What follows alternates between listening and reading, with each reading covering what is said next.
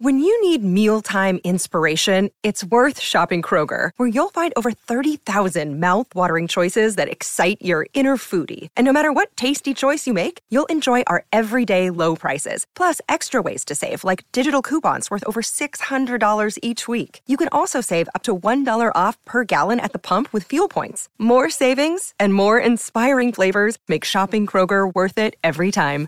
Kroger, fresh for everyone. Fuel restrictions apply.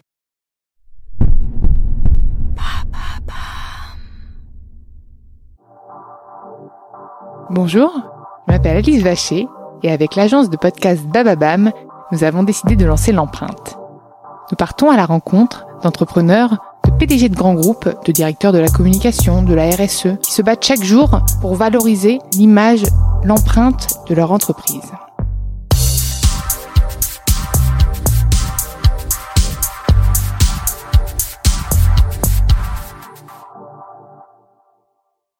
Dans ce nouvel épisode de l'empreinte, j'ai le plaisir d'accueillir Arnaud Deschamps, directeur général de Nespresso France. Bonjour Arnaud. Bonjour. Je suis ravie de t'accueillir dans l'empreinte. Je pense qu'on est tous, on boit tous un petit peu, pas sauf ceux qui n'aiment pas le café. On a tous une machine à café chez soi, donc euh, tu fais un peu partie de la famille. C'est gentil, merci. Mais vous n'êtes pas assez encore. Ah, c'est vrai, c'est vrai. Mais alors, avant de, avant de nous parler, bon bah, de, de Nespresso, de ton poste, de ton rôle, de, de tout ça, moi j'ai envie de revenir sur toi. Euh, tu peux remonter à l'école, la primaire, tout ce que tu veux. Tu me dis tout ce que tu veux me dire de toi, euh, tes passions. Euh, voilà. J'ai envie de tout savoir.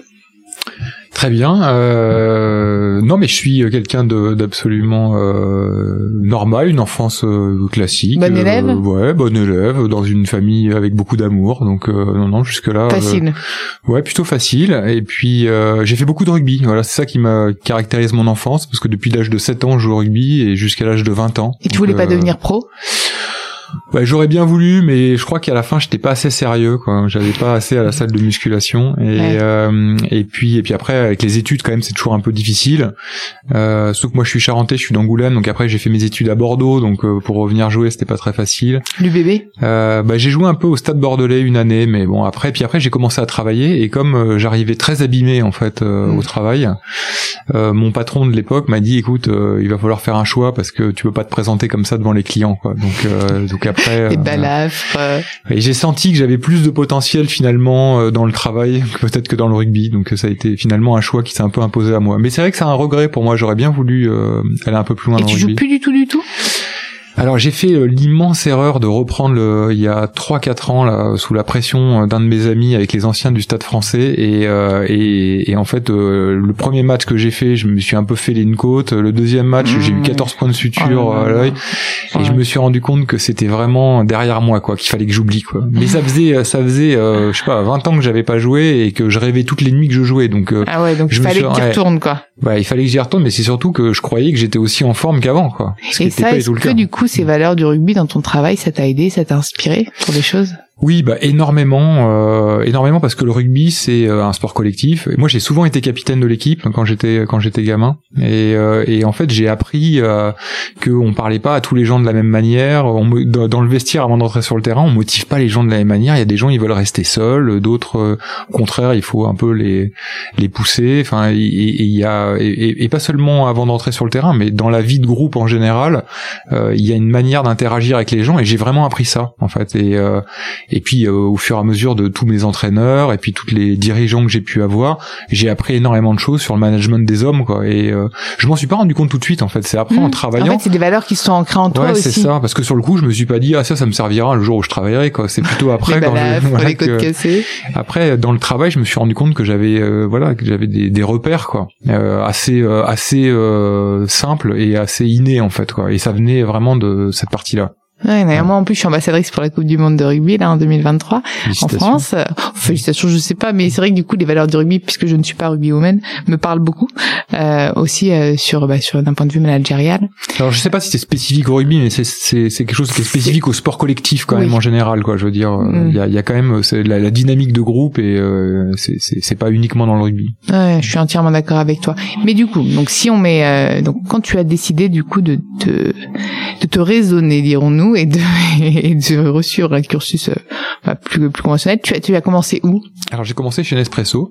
Donc Ah, directement. euh, voilà, j'étais en école de commerce à Bordeaux et puis euh, il y a eu euh, chercher mon stage de fin de fin d'études.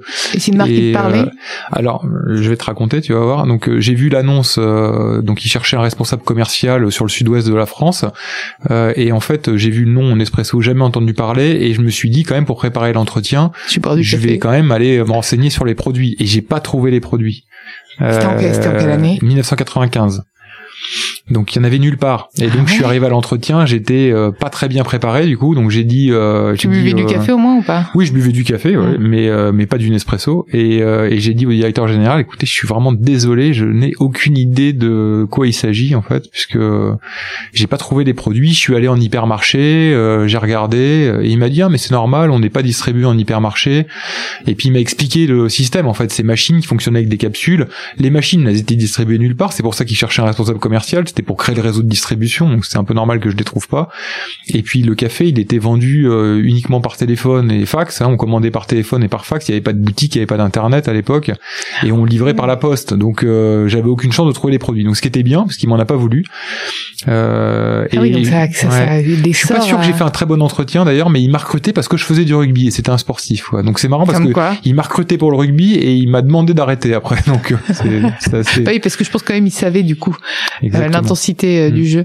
Euh, ah oui, donc Nespresso vient de loin, donc t'as vu tous les sorts, toi. Ouais, alors moi, euh, voilà, quand je suis rentré, quoi. on était une vingtaine et euh, il fallait, moi j'ai commencé à créer le réseau de distribution dans le sud-ouest de la France, donc il fallait arriver à convaincre les gens de déjà de distribuer le produit, hein, de vendre le produit, et c'était pas facile parce que parce qu'on avait que des contraintes en fait, des machines qui étaient assez chères, des capsules qui étaient C'est assez vrai que chères, euh, pas une marque inconnue, euh, commandée par téléphone et par fax, et puis livraison par la poste. euh, donc euh, il y avait pas grand chose pour nous quoi. Il y avait un seul truc qui était euh, vraiment qui faisait toute la différence, c'est qu'on faisait goûter le produit et les gens faisaient waouh. Ouais, c'est. c'est- Et du coup, on arrivait quand même à trouver quelques personnes qui disaient euh, OK, j'y vais malgré toutes les contraintes. Avec une peur, c'était et si vous arrêtez euh, et si vous arrêtez de commercialiser les capsules? Parce que comme on était une nouvelle marque et qu'on était inconnu, ils disaient mais si jamais j'achète une machine et qu'ils arrêtent, je fais quoi avec ma machine Ouais, et puis au-delà de ça, en fait, tu changeais une habitude. Parce que Ah oui. les gens avaient l'habitude de faire leur café leur, avec leur cafetière, etc. Ouais. Et là, t'essayais d'innover. Enfin, moi, je me mets à la, la place des gens. J'avais 5 ans, hein, mais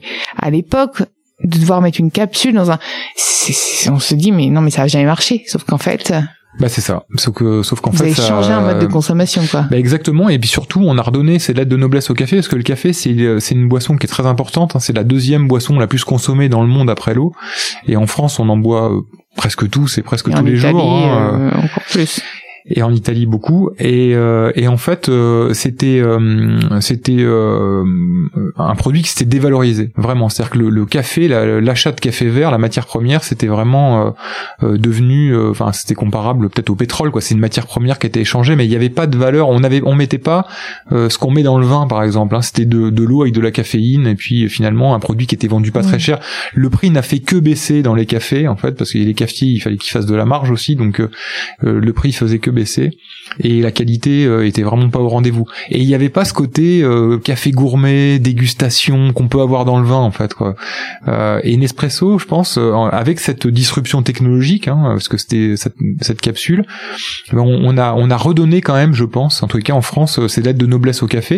Et il y a beaucoup de torréfacteurs aujourd'hui ou de, de cafetiers qui font des produits de bonne qualité et qui reconnaissent en fait qu'ils ont un nouvel élan possible parce que Nespresso a éduqué le palais de- d'un grand nombre de Français à, euh, un café de très haute qualité ce qui n'était pas le cas avant Ouais, mais là, même en termes de branding, le nom des capsules, d'ailleurs, comme là, puisqu'on est dans les bureaux de. Nespresso, euh, j'ai vu que les, les salles de réunion avaient les noms des, des cafés, Voluto, etc.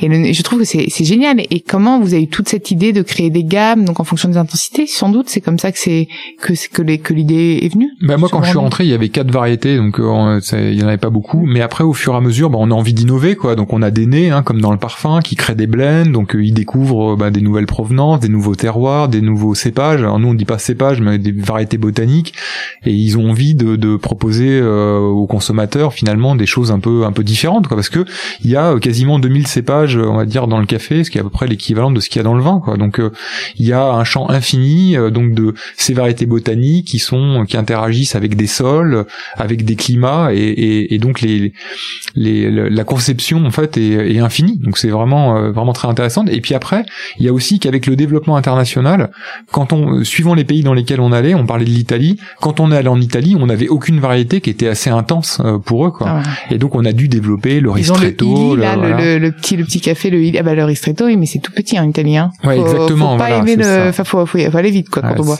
on comprend pourquoi ils, offrent un verre d'eau en général avec. et donc euh, donc pour pour s'adapter en fait à la différence les différents types de consommation de café un petit peu partout dans le monde, dans les pays dans lesquels on se lançait, on devait parfois s'adapter et, et, et, après ça, ça, ça a la gamme parce qu'on proposait à peu près la même gamme dans tous les pays. Ah non mais c'est top. Et alors là tu me parlais du coup de de de, de sol, pas de cépage, mmh. on va peut-être pas faire du vin tout de suite, mais euh, de sol, etc. En matière de RSE, euh, quelles sont les actions que fait Nespresso aujourd'hui? Justement. Alors on a on a démarré notre programme de développement durable en 2003 et en fait on a démarré ce programme parce qu'on s'est rendu compte que on n'aurait pas assez de café de très haute qualité dans les années qui viennent. Au départ, Nespresso c'est une invention, hein, donc on a inventé euh, de, euh, une capsule qui fonctionne avec une machine et qui permet de préserver le café de l'oxygène et de la lumière. Donc le café est parfaitement frais et c'est grâce à ça qu'on a un café de, de très haute qualité parce qu'à partir du moment où il a été torréfié, il n'est plus jamais en contact avec l'oxygène et avec la lumière. Et on achetait du café auprès de négociants et on achetait du très bon café. Sauf qu'en discutant avec euh, nos négociants, en fait, on s'est rendu compte que ces cafés euh, gourmets, en fait, on n'en aurait pas assez avec le développement des ventes de Nespresso. Donc on a dû euh, prendre des actions. Et là, une action qu'on a prise, c'est de créer un programme de développement durable en 2003. Et une des premières choses qu'on a fait, c'est de, de, on a demandé l'autorisation à nos négociants d'avoir une traçabilité à la ferme, c'est-à-dire de savoir exactement d'où venait. Voilà. Je crois que j'ai vu sur, sur posting la traçabilité. Donc savoir d'où venait notre café et euh, assurer la traçabilité financière, c'est-à-dire s'assurer que parce qu'on paye notre café à peu près 40% plus cher que le prix du marché, donc on voulait s'assurer que au moins 75% de ce qu'on payait allait bien dans la poche du fermier. Et à partir de là, on a pu commencer à travailler directement avec les fermiers, c'est-à-dire se rendre compte de ce dont ils avaient besoin pour pouvoir faire plus de café de la qualité euh, recherchée par Nespresso. Euh, donc ça, ça a été vraiment le début du programme. Et on s'est rendu compte de plusieurs choses. La première, c'est qu'il faut absolument qu'ils vivent de leur culture, sinon ils arrêtent. Et c'est très facile pour un fermier de passer d'une culture à une autre. Donc quand ils ont, quand ils sont sur un, beau terroir avec un climat, avec des belles variétés botaniques, il faut absolument les encourager à continuer. Et donc il faut qu'ils gagnent bien leur vie. Et en plus de ça, il faut qu'ils aient des écosystèmes qui fonctionnent très bien pour assurer la qualité du café. Donc on a vraiment travaillé sur ces deux volets. Et alors je peux vous donner des millions d'exemples de ce qu'on a fait là-dedans mais faire en sorte que euh, le, fermier puisse vraiment gagner de l'argent et en plus de ça, qu'il puisse travailler à ce que son sol produise de plus en plus de ressources et un café de très haute qualité. L'idée à la fin dans tout ça, c'est de s'assurer que les enfants reprennent les fermes. Parce que si les gens gagnent pas bien leur vie et qu'ils ont des écosystèmes qui sont dévastés, il n'y a aucune chance pour que les enfants aient envie de faire ce travail-là. Et donc, il y a tout un suivi aussi du coup. Euh... Donc il y a tout un suivi. On a on a été amené par exemple à monter un à, à monter en pilote avec Fairtrade International un programme de de retraite dans, euh, en Colombie par exemple parce que les fermiers ils partent pas à la retraite c'est pas comme nous en France hein. donc ils travaillent jusqu'à leur dernier souffle. Donc euh, ce qui est très important c'est que si on veut donner envie aux enfants de reprendre les fermes, bah, il y a un moment il faut qu'on essaie de voir euh, si on peut mettre en place des actions qui les attirent. Et une d'entre elles c'est par exemple bah, de créer un programme de retraite. Donc avec le gouvernement colombien, avec la fédération des caféiculteurs colombiens et Fairtrade, on a créé en pilote un programme qui permet, euh, qui permettra aux fermiers de partir à la retraite. Donc ça, c'est vraiment très intéressant et c'est des choses que on voudrait déployer après dans d'autres pays. Donc ça, c'est un exemple de choses qu'on a qu'on a faites. On fait beaucoup beaucoup d'agroforesterie, c'est-à-dire qu'on plante des arbres euh, dans les plantations de café et autour des plantations de café. Ça, c'est très important parce que l'arbre, il fait rentrer, c'est lui qui fait rentrer l'eau dans le sol. Il fixe les sols aussi avec les mmh. racines et ça, c'est très important, notamment avec le dérèglement climatique, parce qu'avec les changements de température et les et les précipitations qui tombent tout d'un coup, on a besoin de fixer les sols. Il y a d'énormes problèmes d'érosion. Les fermiers sont obligés d'aller de plus en plus haut pour euh, cultiver du café, donc dans de moins en moins bonnes conditions. Euh, et puis les arbres, ils mettent de l'azote naturellement dans les sols, surtout quand ce sont des légumineuses. Et puis euh, le, le caféier, c'est une essence forestière. Donc en plantant des arbres dans les plantations de café, on remet le caféier au cœur des forêts parce qu'il a besoin d'avoir au moins 40% d'ombre. Donc on va avoir des arbres avec des formes de parasol qui vont protéger le, les caféiers. Donc on aura la chaleur du soleil pour faire grossir les, les, les cerises de café, mais ils seront pas brûlés par les rayons du soleil et on aura une super mmh. qualité. Et puis quand on plante des arbres, on a des, des espèces d'oiseaux qui reviennent, on a des insectes, on a toute la biodiversité qui reprend ses droits et ça va assez vite et on a des, des résultats spectaculaires quand on a la possibilité de le faire. Et d'ailleurs, est-ce que tu vois d'une année à l'autre parfois des parfums de des saveurs pour euh, pour différents types de, de café changer, évoluer? Alors c'est très difficile comme ça, je veux dire en goûtant quoi, mais euh, mais on essaie de faire de plus en plus d'études parce qu'on voudrait vraiment démontrer que euh, la qualité de, du café s'améliore avec avec l'amélioration des écosystèmes. Pour nous, c'est clé parce qu'on veut pas seulement le faire nous, mais on veut emmener toute l'industrie. En fait, on veut être un peu modèle là-dedans, et puis pour pouvoir convaincre aussi les fermiers partout dans le monde que ça vaut le coup, parce que euh, même si c'est super de faire de l'agroforesterie, il y a plein de fermiers euh, qui, euh, enfin, il faut les convaincre de le faire. Puis ça leur coûte cher, non? Alors non, parce qu'on les paye pour ça. Hein. On les paye pour planter des arbres. En fait, ce qu'on fait, c'est qu'on on va sélectionner, par exemple, dans une région, on va essayer de trouver des gens qui ont le savoir-faire pour planter des arbres. ensuite, on va monter des programmes, hein, on va faire des dessins, mmh. on va designer hein, des, des dessins où on va dire on va planter là, là, là et là. On va choisir avec eux les essences d'arbres et il faut toujours que ce soit des essences natives sinon on crée des dérèglements euh, euh, écologiques. Et puis après, donc euh, et eux, ils veulent toujours des arbres fruitiers parce que ça produit comme ça ils ont un peu, comme ça ils ont plus de revenus. Donc il faut qu'on arrive à, à, faire évidemment. T'as droit à un pommier, mais après par contre tu mets ça. Exactement. donc il faut qu'on arrive à faire des voilà des, des, arbres qui protègent les cerises de café, des arbres fruitiers, des arbres qui sont des légumineuses. Ça peut être aussi des arbres aussi précieux, donc qui vont des bois précieux qui vont pousser très lentement, mais par contre qui leur donneront un compl souvent d'ailleurs ils disent que les bois précieux c'est c'est c'est la retraite en fait parce que ça pousse longtemps mais à la mm. retraite ils peuvent les vendre et, gagner de l'argent. Donc voilà donc on essaie de faire ça et ensuite on s'assure du suivi des arbres qu'on plante pendant 40 ans. Donc c'est pas juste on plante des arbres comme mm. ça c'est qu'on les paye pour ça on, on, on, fait les programmes avec eux et après ça devient un projet collectif quoi. Parfois on a des jeunes très jeunes qui ont 20 ans qui se lancent dans le programme et qui deviennent nos référents et c'est eux qui plantent les arbres dans dans, dans les dans les régions et c'est vraiment euh, c'est vraiment extraordinaire. Ah non, extraordinaire génial. je connaissais pas toute cette phase moi je voulais juste le enfin juste déjà en tant que consommatrice, le recyclage euh, des, des capsules, puisque pendant un moment il y avait quand même un souci euh, un peu écologique avec ces capsules justement. Et euh, mais toi, quelles autres actions t'aimerais qui sont pas encore mises en place? Toi, t'aimerais euh, sur le recyclage des capsules en particulier Pas forcément, sur toute la RSE. Non, moi je parle de, de celui que je vois, puisque si je dois celui que je fais aussi, c'est quand je vais amener dans les, dans les petits conteneurs. Non, euh, sur sur euh, sur l'amont agricole, euh, ce qu'on essaye de faire maintenant, c'est, enfin, ce que je voudrais, c'est ce qu'on est en train de faire, c'est de vraiment de faire cet accompagnement vers le café bio ou organique, quoi. C'est-à-dire organiser. C'est vrai qu'il n'y a pas encore de de gamme bio. Non, parce qu'il y en a très très peu du café bio. Et comment tu peux labelliser un café? Ah si si si, j'en ai vu. Ouais, mm. des... Alors parfois il y a du café bio, mais il est bio parce que, par exemple, en Éthiopie, la plupart du café il est bio parce que les les, les... ben non parce que de toute façon les, les fermiers ils ont pas d'argent donc ils peuvent pas acheter de. Non mais c'est vrai, mais donc euh, euh, en général en Éthiopie le café est bio. Euh, et là, là l'enjeu qu'on a en Éthiopie, c'est justement la très grande pauvreté. C'est-à-dire pour pour recréer des filières, former les caféiculteurs, c'est très difficile, mais c'est un vrai défi et on s'est lancé dedans corps et âme et on va réussir à créer des filières dignes de ce nom avec des gens qui seront formés, qui vont enfin gagner leur vie correctement parce qu'une ferme en Éthiopie, ça gagne quasiment rien. Je veux dire, c'est vraiment de... donc là en Éthiopie, on est vraiment confronté à la grande pauvreté. Suivant les pays avec lesquels on travaille, on a on peut avoir des difficultés différentes. En, en Colombie, on a eu beaucoup de problèmes liés à, à l'eau, en fait, parce qu'ils dépulpent les cerises de café souvent dans leur ferme, mais ils font ça euh, près des rivières. Quand on dépulpe les cerises de café, euh, il y, a, y, a, beaucoup de caféine évidemment, donc euh, ça brûle les sols, et quand ça va dans les mmh. rivières, ça pollue les nappes phréatiques. Donc là, on, on crée des moulins collectifs pour eux, on essaie de les, les convaincre de se regrouper en coopérative pour pouvoir bah, d'abord avoir une meilleure qualité de café, parce que quand on dépulpe avec des systèmes modernes, et eh ben on a on n'abîme pas les grains, et en plus de ça, on, on, on sécurise que, que, la partie environnementale qui est hyper importante. Donc dans chaque pays, on a un peu des choses différentes. Mais l'idée, c'est d'accompagner euh, cette, toute cette agriculture de café euh, dans une transition écologique qui nous permettront, qui nous permettra d'être en bio ou en organique.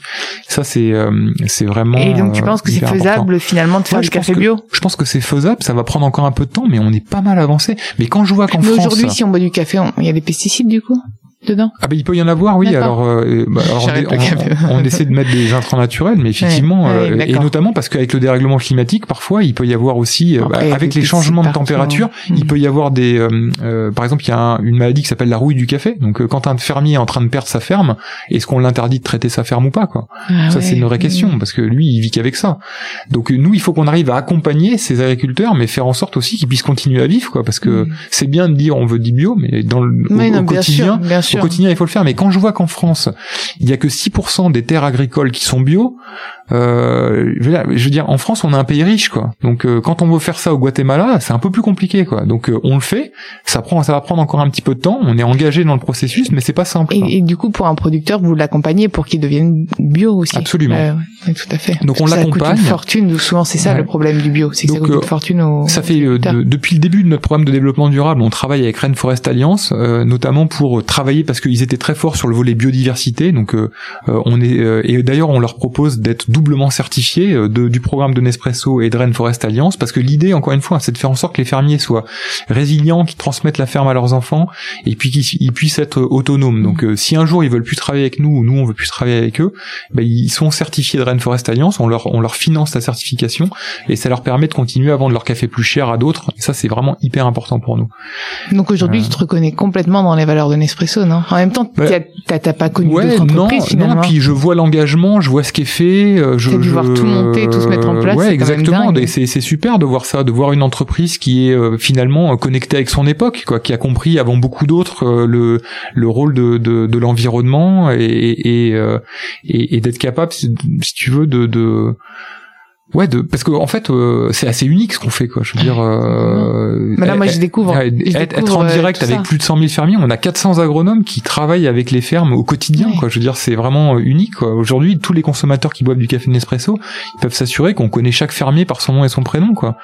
Donc c'est vraiment Et quelque est-ce que chose d'ailleurs en fort. campagne de communication, ça vous en avez pas, vous, vous les avez mis un peu en avant ou pas du tout finalement Oui, ben on essaie de mettre en avant. Après, c'est pas forcément toujours facile parce que euh, parce que on a tous envie de de, de produits sains et de et de respect de l'environnement, mais on- les consommateurs passent pas tous beaucoup de temps à se renseigner sur les choses. Hein. Je veux dire, moi, le nombre de gens qui me disent ah mais Nespresso, vous faites pas ça et tout. Je dis si et c'est sur notre site internet et il y a tout. Ah ben j'ai jamais regardé. Bah oui. C'est compliqué de communiquer sans faire de greenwashing aussi.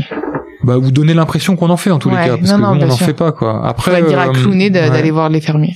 Non, ce qui est, ce qui est, ce qui est bizarre, c'est qu'on a, on, on travaille avec beaucoup d'ONG, beaucoup d'associations, on travaille avec plein d'universités dans tous les pays producteurs avec lesquels on travaille. On travaille avec Pure Projet sur la plantation d'arbres, on travaille avec Rainforest Alliance, on travaille avec Fairtrade International, on travaille avec énormément de, de voilà, de, de, de gens qui sont vraiment sur le terrain. Et eux euh, témoignent de notre Ouais. engagement. Mais finalement, c'est après auprès du grand public où c'est plus difficile d'avoir de l'écho, quoi, parce que parce qu'ils ont pas forcément. Mais je comprends, hein, les consommateurs, ils vont pas se renseigner pendant des heures sur tous les produits qu'ils consomment. Ouais, Après, et puis là les où- consommateurs ont peur aussi de cette information des médias, etc. Aujourd'hui, le consommateur euh, se fait son propre avis. Ouais, alors c'est un peu un problème aussi d'ailleurs parce que parfois il se fait un peu son propre avis sans savoir rien du tout, quoi. Donc euh, ça c'est aussi un, Ah, complètement, complètement. C'est pour ça que c'est compliqué d'informer Ouais. sans. euh, Donc, donc, du point de vue, euh, voilà, du point de vue euh, amont agricole, on est en train de réaliser notre rêve, donc ça c'est plutôt pas mal. Ça va prendre encore un peu de temps. Euh, on est aussi neutre en carbone, donc ça en termes de communication c'est pas forcément évident à expliquer, mais Comment? C'est parce que tu vous compensez du coup. voilà, on compense 100% de nos émissions de carbone. Alors, évidemment, on doit réduire nos émissions de carbone et on y travaille vraiment euh, dur, euh, mais euh, mais en attendant de pouvoir réduire toutes nos émissions de carbone, on compense 100%. Et donc en plantant des arbres Mm. dans les plantations de café, on compense nos émissions de carbone. Il y a, je, je crois que c'est assez unique parce que il y a pas beaucoup d'entreprises qui compensent 100% de leurs émissions 100%, de carbone. non, tout Ouais. le monde essaie de compenser quand même, Ouais. mais aujourd'hui l'enjeu en effet c'est de réduire Ouais. beaucoup. Alors ce qu'on essaye de faire, c'est euh, quand même, euh, et c'est une méthode de travail qu'on a développée, c'est que on essaye de faire en sorte que quand on investit sur l'environnement, ça, euh, ça a une contrepartie économique. C'est-à-dire, on essaie de créer de la valeur économique avec la valeur environnementale. Parce que pour moi, c'est le seul moyen euh, de faire des choses de manière pérenne. Parce que si on si on dépense de l'argent dans de l'écologie, mais que euh, on n'arrive pas à le transformer en création de valeur économique, le jour où l'entreprise va un peu moins bien, ben, finalement elle arrête. Et moi, je me vois pas me dire ah bah non, mais cette année euh, je je plante pas d'arbres parce qu'on a fait une année un peu difficile. Donc, il faut absolument Ouais. faire en sorte qu'on puisse intégrer les deux. Euh, vraiment allier la raison écologique et économique. Donc par exemple, être neutre en carbone pour nous, c'est ça peut être intéressant parce que d'un côté on va planter des arbres, donc on va régénérer les écosystèmes, mm. améliorer la qualité du café, lutter contre le dérèglement climatique, et puis des entreprises qui ont choisi Nespresso comme solution dans leur bureau, on va pouvoir leur dire si vous avez des engagements de baisser votre empreinte carbone, eh ben déjà sachez que en buvant du café Nespresso dans vos bureaux, et eh ben vous, nous on compte pour zéro.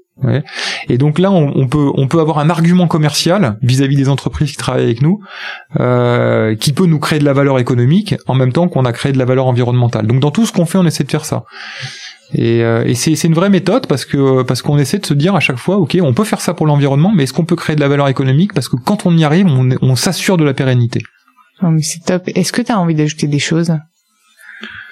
Ah ben je voudrais ajouter euh, ouais plein de choses sur le recyclage, sur la capsule. Euh, bah, je, voudrais, ouais, ben, je voudrais dire d'abord qu'il n'y a pas d'aluminium dans le café Nespresso parce qu'il y a, il y a un fantasme euh, autour du fait qu'il y a de l'aluminium dans le café ah Nespresso. ouais, il y a, il y a, toujours des rumeurs sur ça. C'est pourquoi c'est au goût Ils ont l'impression qu'il y a du... Non, mais je pense parce que voilà le café dans la capsule. Donc on est testé dans tous les pays du monde. Je veux dire dans hmm. tous les pays du monde, ils regardent si on a de l'oxratoxine, des nanoparticules, du bisphénol. Il n'y a pas d'aluminium dans le café Nespresso. Il y en a qui. ceux qui se demandent la mousse, c'est quoi C'est des agents euh, donc, il n'y a pas il y a pas d'aluminium qui provient de la capsule dans le mm. café Nespresso. Il y a du de l'aluminium dans le café, mais il provient du sol en fait. Donc quand on se fait un café filtre, on utilise plus de café. Donc on a beaucoup plus d'aluminium dans un café filtre que dans un café Nespresso. D'accord, mais il y a rien qui vient de la mm. capsule. Donc ça je le dis vraiment euh, tout et, et je, peux le prouver scientifiquement. Euh, et on met rien du tout de, de qui fait ah mousser le café. C'est sa façon de le produire? Non, ce qui fait mousser le café. non non pas du tout. Ce qui d'ailleurs on serait. J'aurais trouvé mon savon. ouais alors s'il y avait du savon dans le café, on serait obligé de le mettre sur l'emballage quand même. Ouais, hein. non mais c'est vrai, euh, Donc il y a que du café dans le dans, dans la capsule et, et ce qui fait qu'il mousse, c'est parce qu'il est frais. Parce qu'à partir du moment où il a été torréfié, il est jamais en contact avec l'oxygène et la lumière. Donc tout d'un coup, quand il se retrouve en contact avec la pression et, le, et, et tout d'un coup il est en contact avec l'oxygène, il crée de la mousse. Quand vous avez un café qui mousse pas chez vous, c'est qu'il est pas frais. Voilà. Euh, donc je voudrais juste dire que la capsule elle est recyclable à l'infini. Euh, ce, qui, fait de l'aluminium un des matériaux quand même pour moi les plus vertueux, et qu'on a mis en place depuis 10 ans un système qui permet à 90% de nos clients de recycler à proximité. On a 5000 points de collecte euh, en France, et que depuis 10 ans, euh, on s'est mis en quête de changer le système de, de, de tri des métaux, c'est-à-dire de faire en sorte que chez nous, on puisse trier tous les métaux dans le bac de tri sélectif. Donc n'importe quoi qui contient du métal, un couvercle de pot de yaourt, euh, euh, de la vache qui rit, euh, de la feuille d'alu, des barquettes en alu, tout ce qui contient du métal, on puisse le mettre dans la poubelle jaune. Je me, je me suis investi personnellement depuis 10 ans là-dedans, et aujourd'hui on a des résultats spectaculaires. On a déjà à Paris tous les Parisiens peuvent trier maintenant l'aluminium dans la poubelle jaune, et, on y est en grande partie responsable. On a beaucoup investi dans cette filière, euh, et on est en train de déployer ça. Aujourd'hui, on a 25% des Français qui peuvent recycler tous les métaux dans leur poubelle jaune. D'ici trois ans, on sera à 50%. Et je pense que dans quelques temps, on, va, on va devenir, aux yeux des, de, la population, un des matériaux les plus vertueux en matière écologique. Euh, et, ça, j'en suis vraiment convaincu. On est en train de faire des progrès vraiment considérables. C'est génial. Ouais, c'est génial. Et, ce qui est génial, c'est que, en fait, on a même créé un fonds de dotation. Chaque centre de tri en mm. France qui s'équipe des machines qui permettent de recycler tous les métaux, il est financé par Nespresso quand même. Hein. Ah Donc euh, c'est grâce à Nespresso que vous pouvez recycler euh, les, les, papiers d'aluminium et les barquettes en alu chez vous. Quoi. On paye ça aussi. Quoi. Donc faut quand même, il faut quand même le savoir. Donc c'est 10 ans de travail, mais on a des progrès considérables et on va, bientôt il y aura le verre qui sera bien recyclé, le papier, le carton et l'aluminium. Super. Ouais, donc j'ai appris plein de choses. Hein.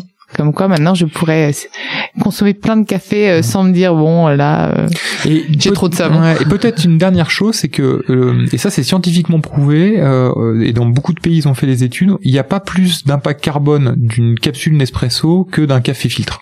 D'accord. Et notamment parce que quand on fait un café filtre, on utilise beaucoup plus de café que dans une capsule Nespresso. On et, même et même avec l'eau, dans la consommation d'eau. Et, hein, et en plus avec, hein. bah oui, parce qu'on fait chauffer plus d'eau. C'est ça, on fait chauffer, on jette le reste. Ouais, et donc, euh, et on en jette beaucoup. Donc en fait, euh, je veux aussi rassurer euh, sur le bilan écologique mm. de Nespresso. Il est pas moins bon que celui d'une, il est pas moins bon que celui d'une cafetière. Et en plus de ça, nous, on compense 100% de nos émissions de carbone, donc on neutralise à 100% l'impact qu'on a sur l'environnement. Oh, c'est top. Merci beaucoup. Hein. Ah, merci de m'avoir. Ah je suis ravie. Ah, merci d'avoir écouté l'empreinte et vous pouvez retrouver tous les épisodes sur Bababam, Spotify et sur toutes les plateformes de téléchargement. N'hésitez pas à liker, partager et commenter le podcast et puis suggérez-moi des profils aussi intéressants que celui-là. Je me ferai un plaisir de les accueillir dans l'empreinte.